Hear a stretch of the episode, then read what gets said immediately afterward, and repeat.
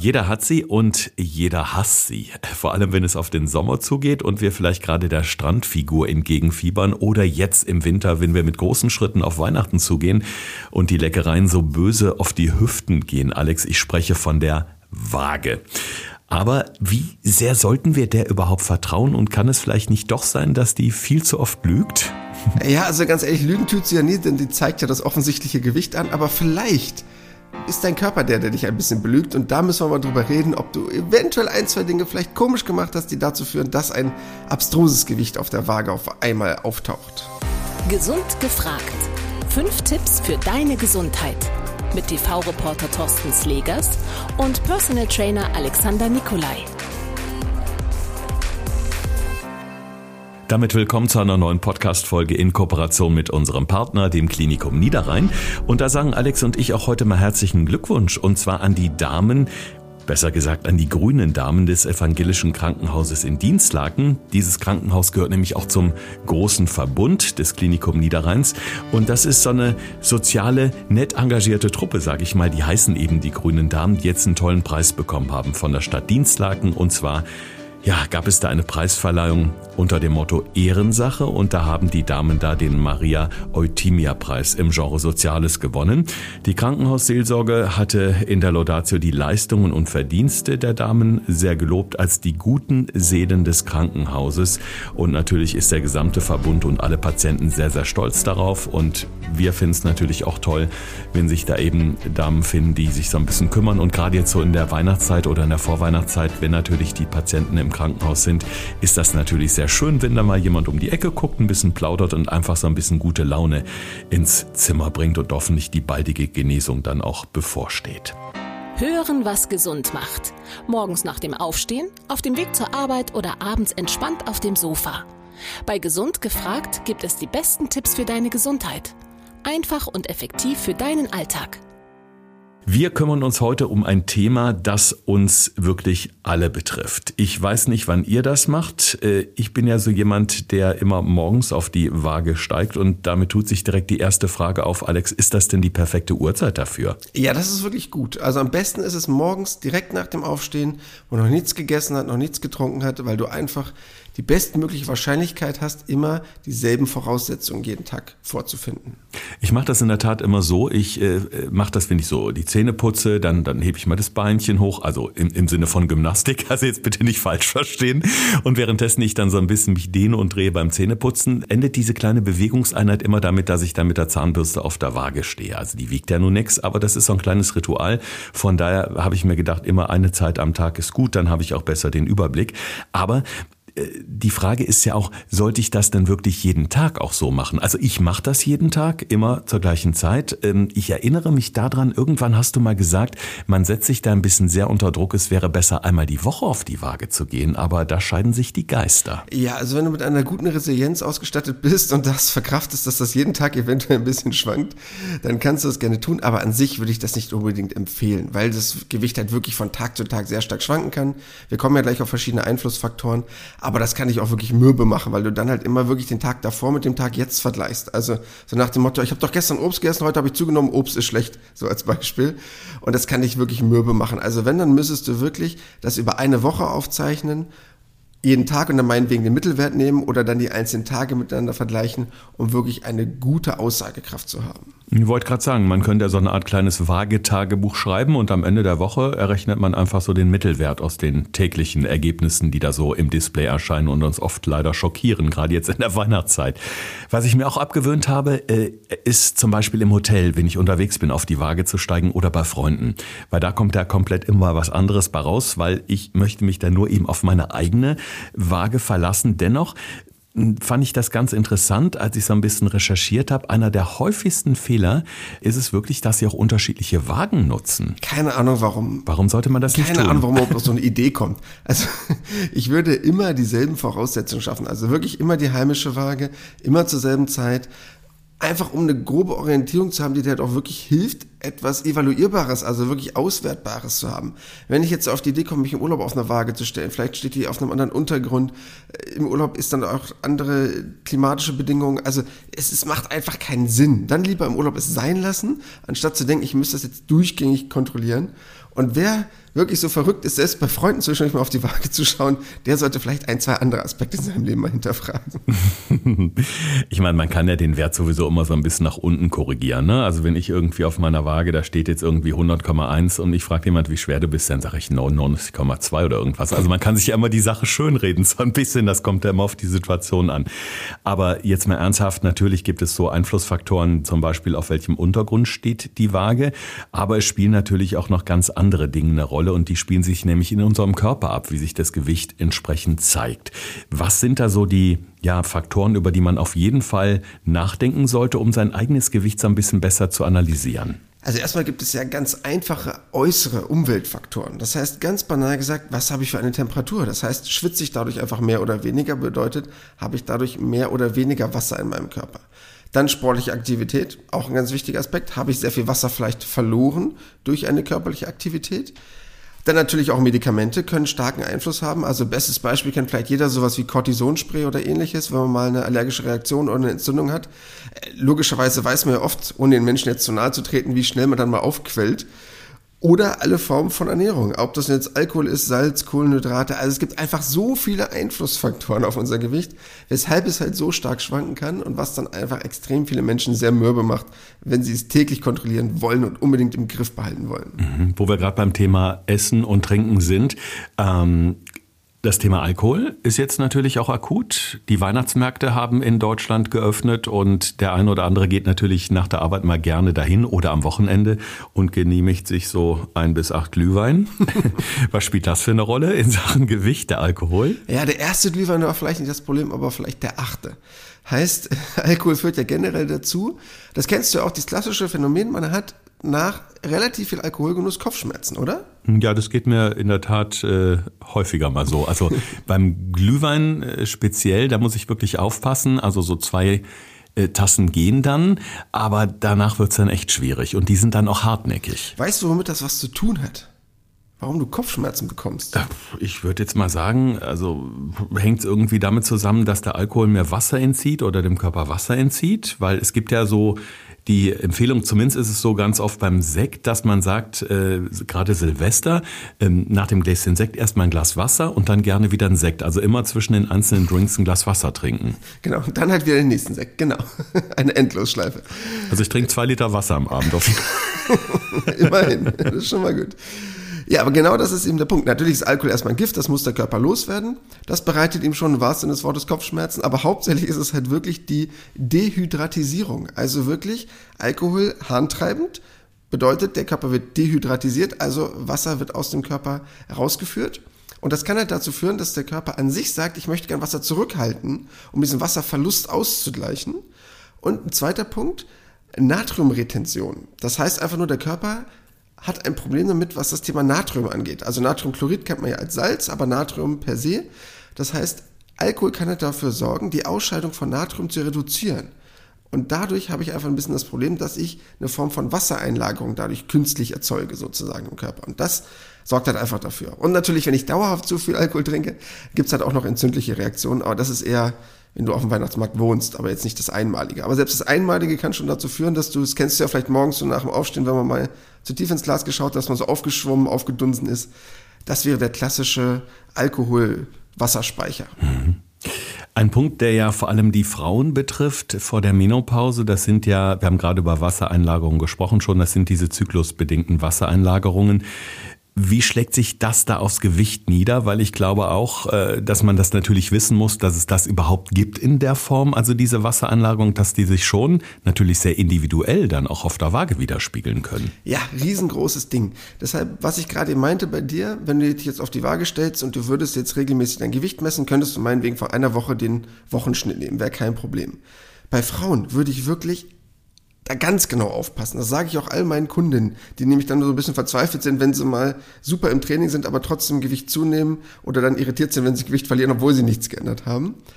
Denn es gibt ja zwei Phasen im Zyklus und relativ einfach. Die erste Phase bis hin zum Eisprung, die zweite Phase vom Eisprung, dementsprechend die zweite Hälfte. Relativ einfach. In der zweiten Hälfte dieses Zyklus schwemmt der Körper einfach auf. Das heißt, dort wird einfach relativ viel Wasser im Körper gespeichert. Das heißt, ganz ehrlich, liebe Damen, ab Eisprung bis zur nächsten Menstruation könnt ihr vergessen. macht es keinen Sinn, sich auf die Waage zu stellen. Ich sage all meinen Kunden, messt nur euer Gewicht in diesen ersten zwei Wochen, die nächsten zwei Wochen bitte sein lassen. Weil es wirklich nur zu reiner Irritation führt. Ich könnte das halt dann wirklich, was du jetzt gerade als Beispiel meintest, einen Monat aufzeichnen und dann mit einem Monat danach vergleichen. Also einfach so eine Kurve mir zeichnen, wie sich mein Gewicht verändert hat und dann einfach die Kurve vom Monat danach darunter legen und einfach einen Vergleich anzustellen. Dann ist es aussagekräftig. Ansonsten, liebe Damen, werdet ihr einfach nur irre im Kopf, weil es wirklich bei jedem unterschiedlich ist, wie stark sich das Ganze manifestiert, wie viel Wasser das im Körper letztendlich speichert. Ich habe kürzlich in einem Gesundheitsblog äh, gelesen, dass die angezeigte Zahl auf der Waage uns tatsächlich täuschen kann. Da hieß es dann, dass man nicht so total fokussiert auf diese Zahl schauen soll, die da eben erscheint, sondern auch mal überlegen soll, wie setzt sich eigentlich mein Gewicht zusammen. Und dass das natürlich auch was ist, wo man sich mal eher Gedanken drüber machen sollte, anstatt man jetzt direkt in Panik verfällt und sagt, oh Gott, ich habe drei oder vier Kilo zugenommen. Das kann nämlich unterschiedliche Ursachen haben, doch unterschiedliches bedeuten. Ja, definitiv. Denn allein die Körperzusammensetzung ist ein riesengroßer Aspekt bei dieser ganzen Geschichte. Körperzusammensetzung klingt jetzt vielleicht erstmal für viele ein bisschen kryptisch, heißt ja letztendlich nur, wie viel Wasser, wie viel Muskelmasse, wie viel Fett habe ich in meinem Körper. Erstmal vorab, schwere Knochen gibt's nicht. Also das ist ein lustiger Satz, den schon viele Leute gesagt haben. Aber ganz ehrlich, Leute, euer Skelett wiegt so zwei bis vier Kilo. Also da, wenn jetzt einer sagt, er hat schwere Knochen, sind das vielleicht 200, 300 Gramm mehr auf der Waage. Also von einem ganz zierlichen Persönchen äh, von ein paar zwei, zweieinhalb Kilo bis hin zu vier Kilo, äh, irgendwo da wird's liegen. Aber deshalb, den Aspekt können wir schon mal komplett aus dem Fenster schmeißen. Und der Rest hängt jetzt damit zusammen, wie viel Wasser habe ich im Körper, wie viel Muskelmasse und wie viel Fett. Denn allein das speichert ja schon unterschiedlich Wasser. Denn man hat so circa 50 bis 60 Prozent Wasseranteil im Körper. Und natürlich hängt es ganz stark davon ab, wie mein Körper zusammengesetzt ist, wie viel ich davon im Körper habe, aber halt auch behalte, wenn ich mich zum Beispiel körperlich aktiv irgendwie betätige. Was ja auch immer so ein ganz interessantes Phänomen ist, äh, wenn ich zum Beispiel mal wieder eine Zeit lang Sport mache. Das kommt nicht so oft vor, aber hin und wieder im Jahr habe auch ich so Phasen. Dann mache ich wieder so ein bisschen Krafttraining und dann merke ich schon, die, die Hose, die Jeans, die sitzt so ein bisschen locker. Das Spiegelbild, das sieht auch irgendwie wieder ein bisschen schicker aus. Aber am Gewicht auf der Waage ändert sich tatsächlich nicht so wahnsinnig viel. Und dann frage ich mich immer, hm, ja, wo habe ich denn jetzt abgenommen oder auch nicht? Ja, Thorsten, super wichtiger Aspekt, weil das ist leider der Punkt, bei dem die meisten Leute aufhören, bevor es effektiv wird. Das heißt, die gehen ins Fitnessstudio, fangen an zu trainieren und wir hatten ja schon ganz oft darüber gesprochen, ich brauche einen höheren Grundumsatz, also quasi den Kalorienverbrauch, den ich erhöhen muss, um langfristig Gewicht zu reduzieren. Wenn du jetzt anfängst Sport zu machen und du baust ein bisschen Muskulatur auf, aber hast noch nicht so super viel Kalorien verbrannt in Form von einem Kaloriendefizit, kann es halt sein, dass du erstmal dein Gewicht relativ lange hältst oder dass du sogar am Anfang ein bisschen zunimmst. Aber wie du ja schon gesagt hast, es kann ja sein, dass die Hose schon ein bisschen lockerer ist. Einfach aufgrund dessen, weil Muskelmasse eine ganz andere Dichte hat als Fett. Also das heißt, du kannst dasselbe Gewicht haben, aber trotzdem in dem Sinne schlanker sein. Aber leider hören viele auf, weil sie sich nur auf diese blöde Waage stellen und die ersten ein, zwei Kilo Muskelmasse drauf und ein, zwei Kilo Fett runter, was auf der Waage noch keinen Unterschied machen würde, sehen halt viele dann noch nicht an ihrem Körper und hören dann auf nach zwei, drei Monaten und sagen, Sport bringt nichts. Ja, aber leider nur deswegen, weil sie nicht lange genug durchgehalten haben. Deshalb bitte, bitte macht entweder so eine Körperfettanalyse oder vertraut nicht nur auf die Waage, sondern messt vielleicht ein paar Umfänge, also um einfach ein paar andere Kriterien mit reinzubringen als nur ein pures Gewicht. Es gibt ja da diese Körperfettwagen. Ich äh, weiß, du hast auch so ein fieses Ding in deinem Studio stehen in Hannover. Da hast du mich schon so ein paar Mal drauf gejagt im Rahmen unserer Dreharbeiten, wenn ich wieder irgendein Selbstexperiment für RTL gemacht habe. Und äh, ich, ich stehe da jedes Mal drauf und denke, bitte, bitte, bitte, lass es nicht zu viel Fett sein. Und jedes Mal kommt leider raus, es ist irgendwie zu viel ähm, viszerales Fett, also das, was die Organe umgibt. Also leider Gottes auch dieses ja bedenkliche Fett. Ähm, also die offenbart ja schon ziemlich viel. Sollte sich jeder hin und wieder mal äh, das gönnen, sich da quasi auf so einem Ding zu outen? Also jeder, der wirklich ambitioniert ist, im Sinne von, es geht mir jetzt nicht nur da auch um halbwegs gutes Gewicht zu haben, sondern auch ein bisschen was für seine Figur tun möchte, dem würde ich das unbedingt raten. Weil alle anderen Varianten von zu Hause kann ich natürlich auch machen. Ich kann da Umfänge messen. Es gibt auch so Kaliper-Dinger, das wird wahrscheinlich vielen nicht unbedingt was sagen, so Körperfettzangen, mit denen man auch selber so ein bisschen messen kann. Das sollte man aber wirklich nur machen, wenn man da sehr erfahren ist, weil man sonst nicht wirklich gut diese Hautfaltendicke Messung machen kann. Die sind zwar sehr günstig, aber nicht unbedingt für jeden Laien auch wirklich gut nachvollziehbar, weil ich einfach eine sehr gute Aussagekraft habe, wenn ich auf so eine Waage steige. Aber dabei ganz wichtig, entweder mache ich das bei einem Profi oder ich muss mir eine halbwegs gute Waage für zu Hause kaufen. Sonst habe ich nämlich da wirklich das Problem, dass so ein Ding dann für zu Hause nicht wirklich aussagekräftig ist und dann diese Körperfettanteile hoch und runter schwanken und dann bist du komplett verwirrt. Okay, jetzt kann ich natürlich sagen, ich möchte das mal regelmäßiger im Blick haben und äh, man sieht es jetzt gerade so auch vor Weihnachten wieder in sämtlichen Supermarktprospekten oder Drogeriemärkten, da werden eben diese Körperfettwagen angeboten, teilweise wirklich für einen, ja, würde ich jetzt mal als Leih sagen, akzeptablen Preis. Auf der anderen Seite frage ich mich natürlich, wenn ich da 30 oder 40 Euro für bezahle, kann die was? Nein, kann sie nicht. Klingt jetzt voll gemein. Das Problem ist aber, ihr müsst euch das so vorstellen, das Ding misst eure elektrische Leitfähigkeit. Das heißt, wenn ich mich auf so eine Waage stelle, hat die meistens ja so zwei von diesen silbernen Elektroden, da stelle ich mich drauf und dann läuft so ein Mini-Strom, keine Angst, durch euren Unterkörper. Das heißt, es läuft durch das eine Bein rein der Strom und durch das andere Bein wieder raus. Dann habe ich aber nur meinen Unterkörper gemessen, logischerweise, weil Strom nimmt ja den kürzesten Weg, nicht den längsten. Das heißt, es erforscht nicht euren ganzen Körper, sondern sagt euch nur, wie viel Fett sich im Unterkörper quasi befindet. Je nachdem, wo ihr jetzt euer Fett aber angelagert habt, vielleicht mehr am Bauch, Oberschenkel, kann das Ding ja nicht mehr unbedingt wirklich eine Aussagekraft treffen. Das heißt, es gibt eine grobe Orientierung, hauptsächlich halt auch im Vergleich, aber es ist kein wirklich guter Wert. Deshalb, Leute, ganz ehrlich, kauft euch nicht so eine Billo-Waage. Klingt jetzt gemein. Es gibt gute Wagen. Aber, das klingt jetzt ein bisschen fies, das sind halt vielleicht schon mal 150, 200 Euro, die ich für sowas investieren muss. Aber, und das ist der entscheidende Punkt, die haben dann eine Vier-Punkt-Messung. Das heißt, die haben dann zwei Griffe, wo ich in den Händen anfasse und zwei für die Füße. Und dann läuft das wirklich durch den ganzen Körper. Und dann wird das schon wesentlich aussagekräftiger. Aber na klar, ist das dann schon wert, wenn ich schon mal 200 Euro in die Hand nehmen muss. Aber ganz ehrlich, die haben dann meist auch mehrere Speicherplätze, kann man die ganze Familie draufstellen. Oder auch wenn die Freunde zu Besuch kommen, so wie Thorsten. Und dann habt ihr wirklich einen aussagekräftigen Wert. Aber wenn ihr dazu Hilfe braucht, könnt ihr uns gerne immer schreiben, dann können wir euch dazu gerne was sagen. Wir wollen hier keine Werbung machen. Aber das wäre dann schon was, was man machen müsste, um wirklich aussagekräftige Werte zu bekommen. Ja, und die sind auf jeden Fall sehr detailliert. Wir haben ja da mal so eine komplette Zusammenstellung äh, gehabt von mir und es war schon, ja, wo man dann auch selber mal sieht, okay, da ist Nachholbedarf, da ist zu viel, da ist zu wenig. Also gerade auch was das Verhältnis der Muskelmasse und der Fettmasse angeht.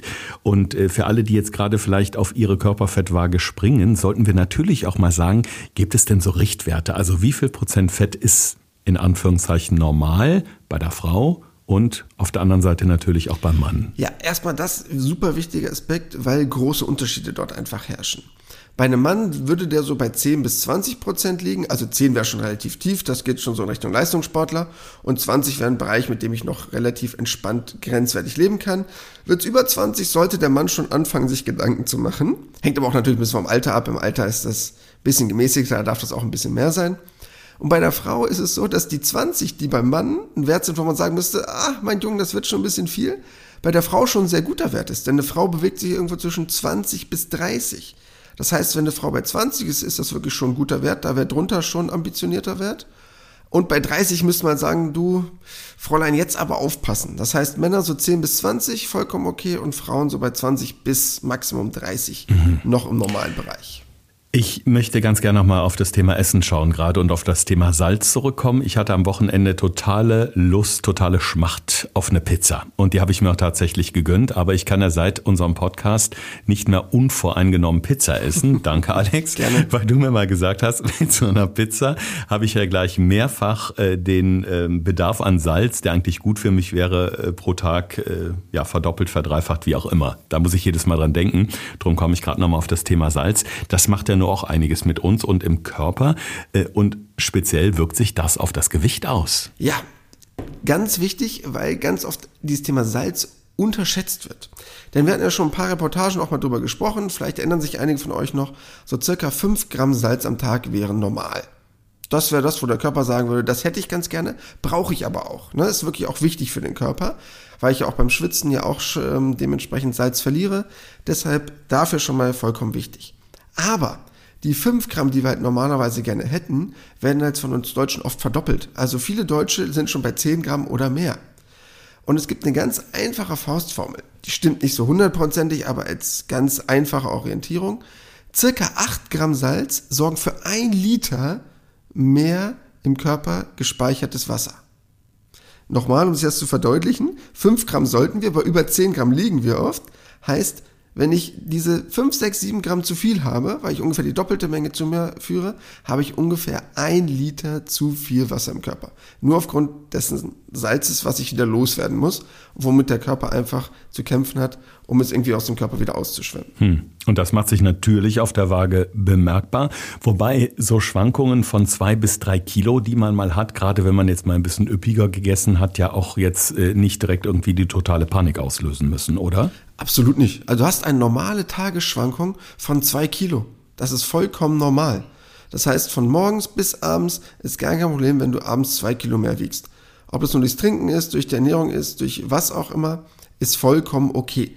Wenn das natürlich extrem hohe Gewichtsschwankungen sind, da möchte ich auch gerne drauf ähm, ja, mal ganz kurz zu sprechen kommen, können das natürlich auch Medikamente sein, die den Körper beeinflussen. Das können natürlich auch Erkrankungen sein, wie eine Diabetes oder ähnliches. Also das ist natürlich klar, das klammern wir jetzt mal gedanklich ein bisschen aus. Wir reden jetzt von einer normalen Tagesschwankung. Nicht, wenn man kontinuierlich unbekannten Gewichtsverlust hat oder eine unbekannte Gewichtszunahme, dann müsste man das natürlich einmal ärztlich abklären lassen. Mhm. Aber was kann ich jetzt nach so einem Salzkonsum machen, wo ich diesen Liter mehr, diesen Liter mehr Flüssigkeit habe, um das wieder loszuwerden? Ganz einfacher Merkspruch, Kalium bringt Natrium um. Also jedes Natrium, was ich im Körper habe, es gibt immer ja so gewisse Gegenspieler, wie so in jedem Marvel-Comic. Das heißt, der eine, der böse ist und der andere, der gut ist. Natrium an sich ist ja nicht böse, aber zu viel davon möchte ich ja nicht im Körper haben. Und bei Natrium ist der Gegenspieler Kalium. Das heißt ganz einfach, wenn ich dafür sorge, dass ich relativ viel Kalium in meinen Körper reinbekomme, kann ich dafür sorgen, dass halt Natrium leichter aus dem Körper abtransportiert werden kann. Das heißt, ich kann meinem Körper dabei helfen als kleine Unterstützung. Bedeutet gerade dabei zum Beispiel kaliumreiche Lebensmittel, Spinat, Kartoffeln, aber auch ganz viel Obst, also zum Beispiel auch Orangen sehr, sehr gut. Hülsenfrüchte, einer meiner Klassiker, aber auch dabei wirklich ganz gut geeignet, also Bohnen oder Linsen. Also das heißt, da kann ich schon relativ viel machen. Aber am einfachsten ist immer noch, sich auf Obst zu verlassen. Also finde ich immer sehr, sehr gut. A, weil es ja relativ wenig Kalorien hat und sind wir mal ganz ehrlich, ich glaube nicht, dass so viele von uns an Weihnachten ganz viel Obst essen würden. Das heißt, wenn man dann mal anfängt, ob das nun die Orangen sind, Bananen, Mango, Kiwi, Ananas, egal was, immer rein damit, weil ganz viel Obst hat auch sehr, sehr viel Kalium. Also ich muss ja sagen, was die Waage angeht, da vertraue ich wirklich nicht nur auf meine Waage, sondern ich versuche auch so ein bisschen meinen Spiegel zu schauen. Wie gesagt, die Jeans, die ich vorhin schon angesprochen habe, mal zu gucken, wie sitzt die, ist die eng, hat die wieder ein bisschen mehr Luft, in welchem äh, Loch steckt der Gürtel gerade, also all solche Sachen. Gibt es denn noch so Methoden, gerade wenn man in so einer Abnehmphase ist, Alex, die ja vielleicht so ein bisschen motivierender sein können und ähnlich verlässlich sind wie eine Waage?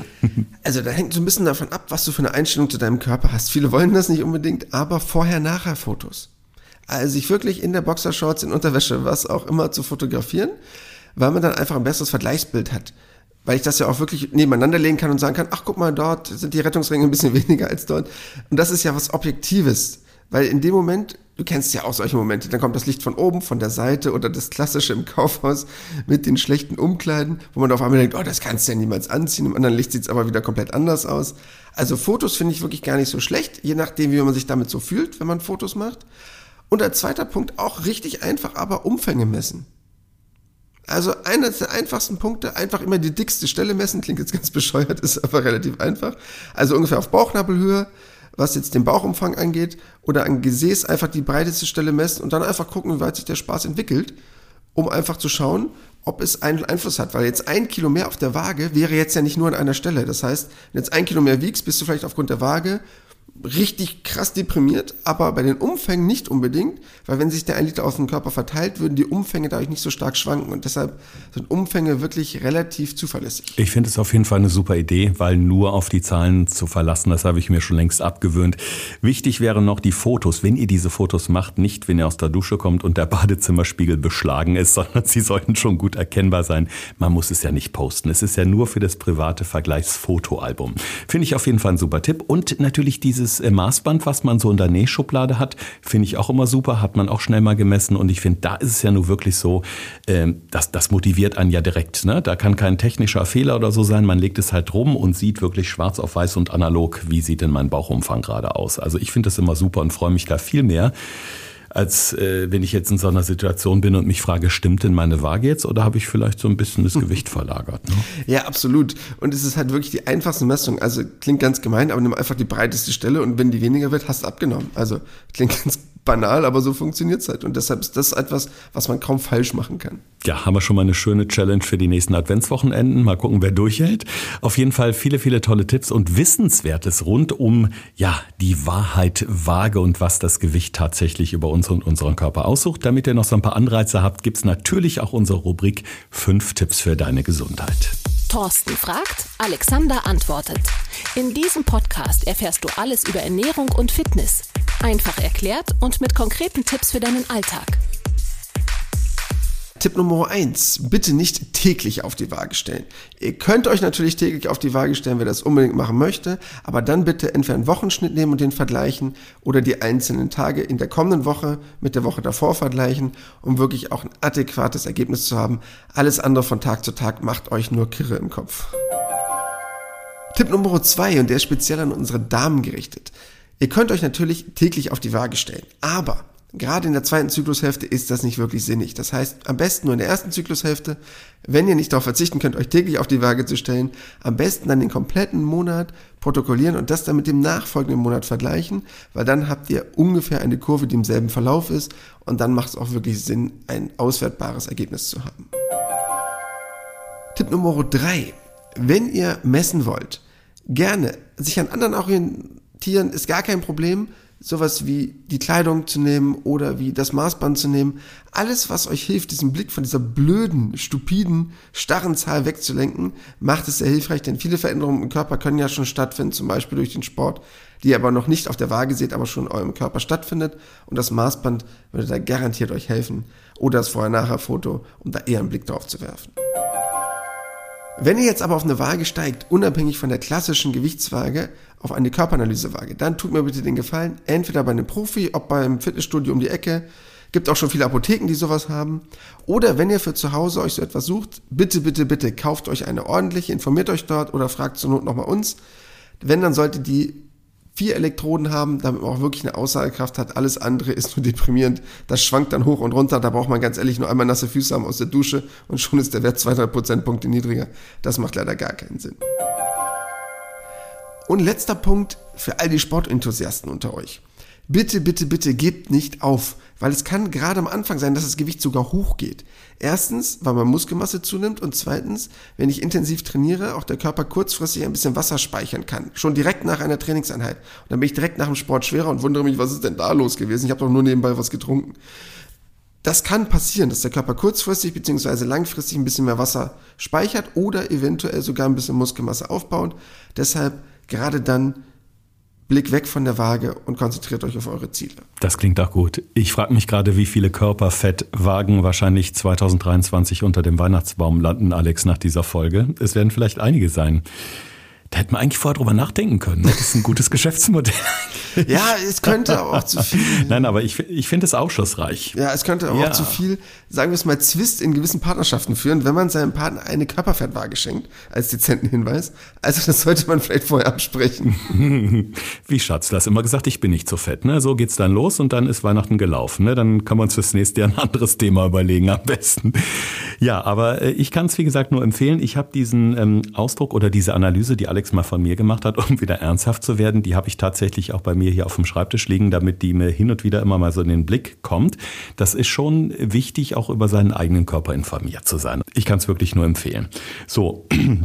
Und falls ihr euch äh, denkt, warum spricht der Slegers heute so tief? Es liegt nicht daran, dass ich diese eins bis acht Glühwein hatte während dieser Folge, sondern bin auch so ein bisschen verschnupft, erkältet und habe Corona gerade erfolgreich überstanden zum zweiten Mal und die Stimme ist erst wieder so ein bisschen im Kommen. Aber das wäre vielleicht auch mal ein schönes Thema. Was können wir eigentlich tun, um uns bei Erkältung zu schützen und wieder richtig sexy zu klingen. Ne? Wobei viele Frauen sagen mir gerade, ähm, dass gerade so dieses rauchige, tiefe Stimme, die soll gut klingen. Sagt man dir bestimmt auch hin und wieder, oder? Deine Kundin, wenn du mal so richtig verschnupft bist, oder? Also zum Glück bin ich ja nie krank. Ne? Ja, aber Corona? Ja, zum Glück nur einmal. Okay. Also zum Glück kam ich damit relativ gut um die Ecke. Nee, meistens werde ich nur gerügt, wenn ich sie dementsprechend anblaffe und dann mein Tonfall etwas anderer ist und dann sie sich manchmal ein bisschen erschrecken. Deshalb ist das dann. Aber dann ist es eine bewusste Wahl der Waffen, ähm, um dementsprechend auf wichtige Sachen hinzuweisen. Auch schön. Ja, prima. Dann freue ich mich sehr auf nächste Woche. Ähm, wir hoffen natürlich, ihr seid dann auch wieder mit dabei. Äh, nutzt gerne auch die Möglichkeit, uns über Instagram Podcast gesund gefragt anzuschreiben, eure Fragen loszuwerden, die wir dann sehr gerne in den kommenden Folgen bei uns aufgreifen. Es gibt auch immer mal wieder ein Q&A, also eure Fragen, unsere Antworten und da freuen wir uns immer sehr auf euer schönes Feedback. Ja, bleibt schön gesund, äh, haltet Corona von euch fern, kann ich euch nur empfehlen. Bis nächste Woche. Das war Gesund gefragt. Der Expertentalk mit Thorsten Slegers und Alexander Nikolai. Wenn es dir gefallen hat, abonniere gerne unseren Podcast und verpasse keine neue Folge mehr.